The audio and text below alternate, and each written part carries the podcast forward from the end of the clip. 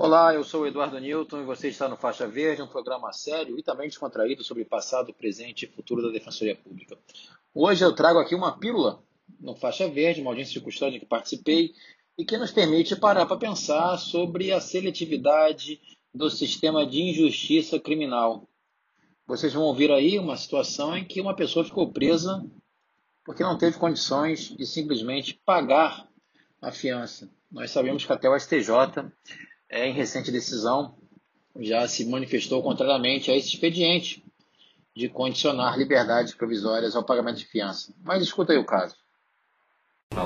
Excelência, antes até mesmo de apresentar os pleitos liberatórios, até pelo esse contexto aqui, eu lembrei de um cordelista, né, Aldemar Paiva, e ele fala: Eu não gosto de você, Papai Noel.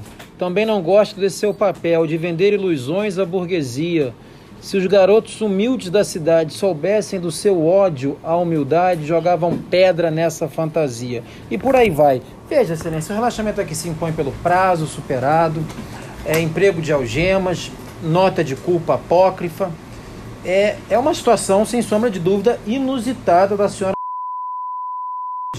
Porque solta ela está. Veja, a decisão do dia 22, ela está solta há cinco dias, mais encarcerada foi concedo a liberdade provisória indiciada mediante fiança, no valor de 600 reais. Eu acho que cinco dias é a prova concreta que ela não tem esse dinheiro. Então, que seja ratificada subsidiariamente a liberdade provisória com a dispensa da fiança.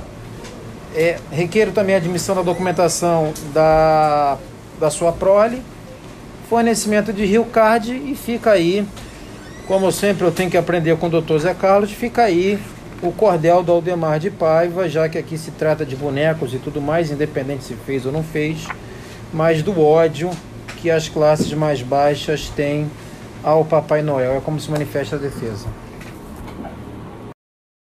Bem, o caso implicou numa liberdade provisória, tá, com a dispensa da fiança. As teses que envolviam o relaxamento não foram é, acolhidas.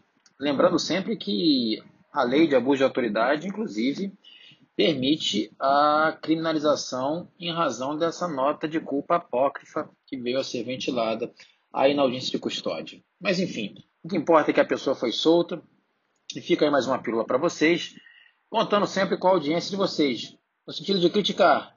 Elogiar eu já nem espero, mas compartilhar e esperando vocês até o próximo episódio aqui do Faixa Verde. Um grande abraço para vocês.